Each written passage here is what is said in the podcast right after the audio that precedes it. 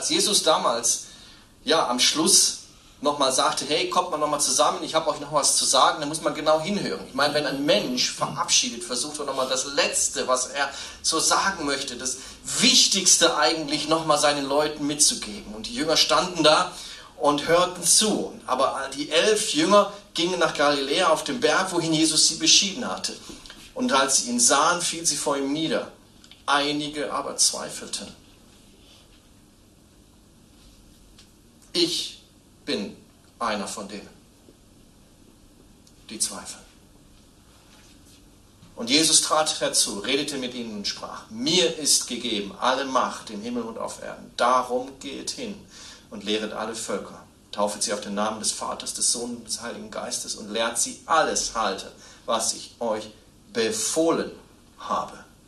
Und siehe, ich bin bei euch alle Tage bis an der Weltende.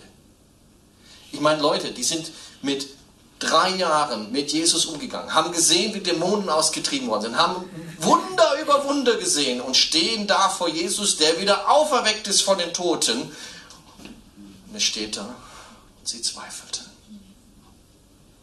Kennt ihr das? Wir haben ja alles Mögliche schon auch in unserem Leben erlebt, ja? Wenn wir mal so aufzählen, wir sind ja auch noch Weltmeister, vergessen wir Menschen, was Jesus schon alles in unserem Leben getan hat. Und doch stehen wir da und sagen dann manchmal, ich zweifle. Ich habe keinen Mut. Ich habe keinen Glauben. Ich weiß nicht, wie ich das machen soll. Ich weiß nicht, wie ich meinen Nachbarn, wie ich meinem Freund, wie ich meinem Arbeitskollegen über Jesus erzählen soll. Ich schäme mich. Das sind meine Gefühle, die ich absolut kenne. Und doch hat Jesus hier was ganz Entscheidendes gesagt. Und wenn jeder von den 1,9 Milliarden Christen, die wir weltweit sind, auch nur einen Menschen in seiner Lebenszeit zu Jesus führt, ist die Welt in zweiter Generationen erreicht komplett.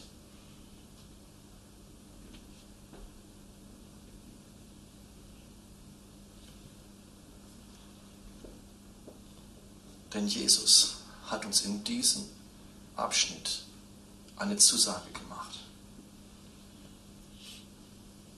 Und das verbirgt sich unter dem Wort darum. Denn vorher lesen wir, sie zweifelten und Jesu Antwort war, Darum, weil ihr zweifelt, ist mir alle Macht gegeben. Und weil mir alle Macht gegeben worden ist, gebe ich sie euch. Darum ist sie mir gegeben, wegen euren Zweifeln. So ist die Stelle auszulegen. Darum geht, auch wenn ihr zweifelt. Darum bringt den Menschen diese Botschaft, auch wenn ihr nicht mutig seid, auch wenn ihr Angst habt, auch wenn ihr Sorgen habt, auch wenn ihr denkt, das kriege ich nicht hin. Ich bin bei euch bis an das Lebensende, wenn ihr geht. Das können wir nicht einzeln sehen. Das ist in dem Zusammenhang geschrieben worden. Wenn ihr geht, bin ich bei euch. Und wenn du es machst, bin ich mit aller Macht und Kraft hinter dir.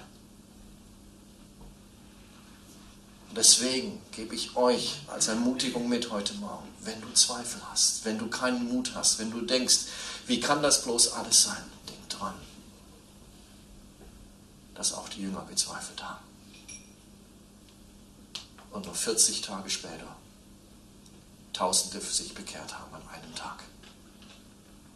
Trotz Zweifel, trotz Mutlosigkeit weil einer mit ihnen mitgegangen ist.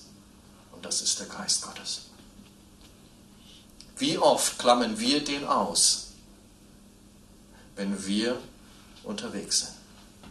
Wie oft klammern wir ihn aus und sagen, ich komm, es kommt auf meine gute Art an und meine Spezialität. Ich muss das erstmal erlernen, evangelistisch unterwegs zu sein. Hey, Petrus war ein Fischer, der war noch niemals Gelehrter und bei dem haben sich Tausende bekehrt.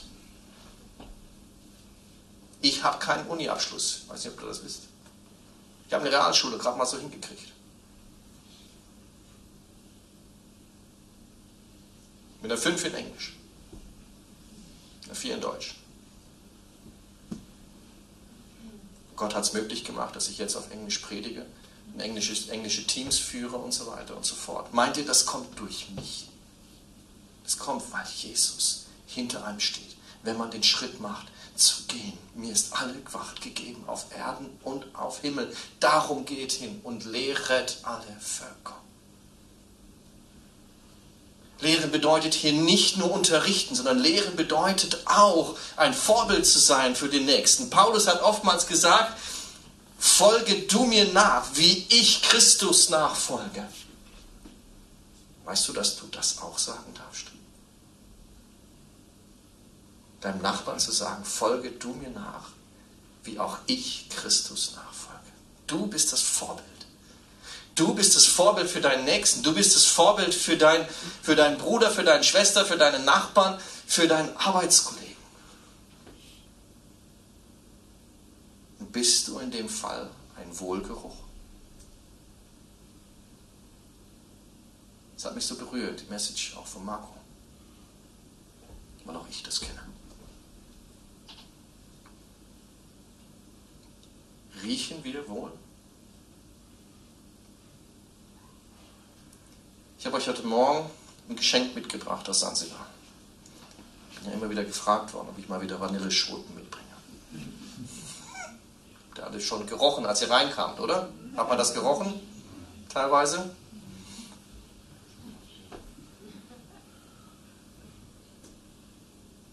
Wenn du diese Schote einen Tag in deinem Zimmer lässt, riecht das ganze Zimmer. Merken das die Menschen um dich herum, dass du ein Wohlgeruch Gottes bist? So werden wir übrigens bezeichnet. Bist du anziehend für den Nächsten, weil du was ausstrahlst, was andere nicht haben? Du brauchst kein Profi zu sein. Wenn Christus in dir ist und der Geist Gottes in dir lebt, du das ausgeräumt hast, was Marco ausgesagt hat, Schmutz, den Dreck, dann riechst du gut. Dann bist du ein Wohlgeruch, nicht nur für Gott, sondern auch für deine Mitmenschen. Deswegen möchte ich heute Morgen euch das schenken. Jeder darf sich eine rausnehmen. Und wenn noch welche übrig sind, gucken wir mal, was damit passiert. Als Gedenken daran, ich möchte ein Wohlgeruch sein für meinen Arbeitskollegen, für meine Angestellten, für meine Nachbarn, für meinen Bruder, für meine Familienangehörige, für alle die Menschen, denen ich begegne. Weil ich möchte, dass genau das passiert, was hier steht, dass Menschen eines Tages vor ihm stehen. Dass Menschen eines Tages von dem Geist Gottes überführt werden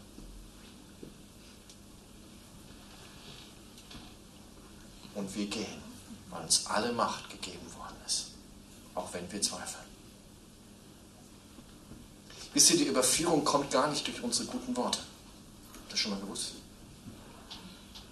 Durch mega geile Apologetik, das Auslegen der Bibel, das Argumentieren von super genialen Argumenten, sondern es kam davon, dass der Heilige Geist die Menschen überführt.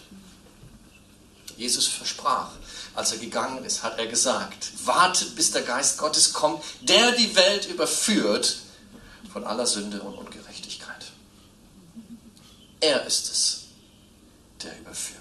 Und genau deswegen brauchen wir in jedem Gespräch den Geist Gottes dabei, weil er den Nächsten überführt. Und deswegen sollst du ein Wohlgeruch sein für deine Nachbarn. Und weil ihr zweifelt und weil euch Selbstvertrauen fehlt, deshalb ist mir alle Gewalt im Himmel und auf Erden gegeben worden, damit ich euch schicken kann. Ihr seid gesandt, ein Wohlgeruch in der Welt zu sein. Ihr seid gesandt, am Schluss mit diesen Menschen links und rechts von dir vor dem Thron Gottes zu stehen. Ihr seid gesandt, wir alle sind gesandt, diesen Auftrag zu erfüllen. Das ist nicht für Profis, sondern für jeden von uns. Und glaub mir, wir sind alle zerbrochene Menschen. Alle von uns. Und doch kann Gott aus den Zerbrochenen etwas Schönes machen. Es ist dem Nachbarn, dem Freund, dem Arbeitskollegen dient. Denn Jesus begabt den Gehorsamen. Denn Jesus begabt den Gehorsamen. Jesus begabte Petrus, als er gehorsam war und ging auf dem Wasser. Wenn du sagst, dass ich kommen soll, komme ich. Und Jesus sagt, komm. Und Petrus ging das Wasser trägt. Und genauso ist es mit uns in diesem Dienst. Wenn wir gehorsam sind, begabt Gott. Wartet nicht, bis ihr denkt, jetzt bin ich begabt genug. Sondern im Gehen, das ist Glauben. Das ist Glauben. Das ist nämlich lebender Glauben. Wenn ihr geht, begabt uns Jesus.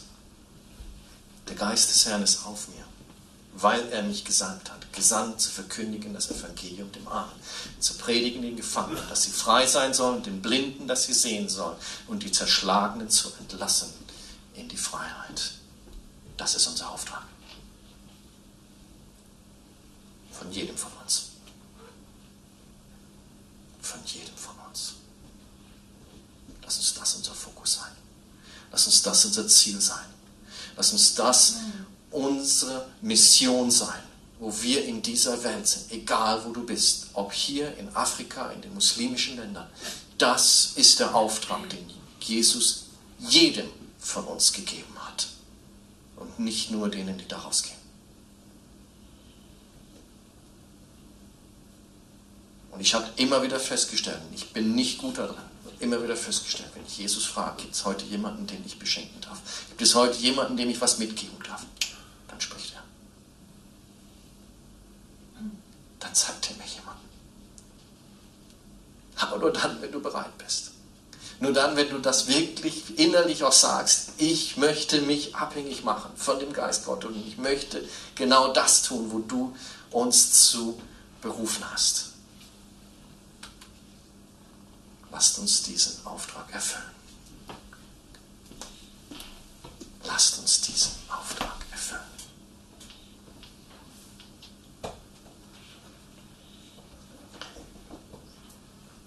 Lass mich noch dafür beten. Vater, danke, dass du uns diesen Auftrag gegeben hast, Herr, in die Welt hineinzugehen. Und nicht nur bis in die Enden der Welt, sondern auch in unsere Stadt, in unser Dorf, in unsere Nation, in unser Gebiet, aber auch raus. Und ich bete, Herr, dass du auch heute Morgen uns Mut machst und uns hilfst, Herr, gehorsam zu sein dir gegenüber, weil dieser Auftrag gilt für uns. Und wir möchten eines Tages vor dir stehen und mit jedem Volk und jeder Nation und jeder Sprache und jedem Stamm dich anbeten. Das ist mein innerstes Bestreben, Herr. Und ich möchte genau das sehen. Ich möchte meinen Nachbarn sehen. Ich möchte meine Freunde sehen. Ich möchte die sehen, die mir wichtig sind, Herr Jesus, und die dir vor allem wichtig sind. Ich möchte die vor dem Thron sehen, Herr.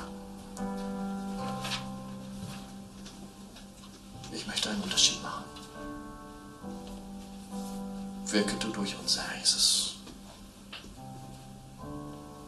Lass uns die Zweifel wegtun, weil du bar bist mit deiner Macht und Kraft. In Jesu Namen.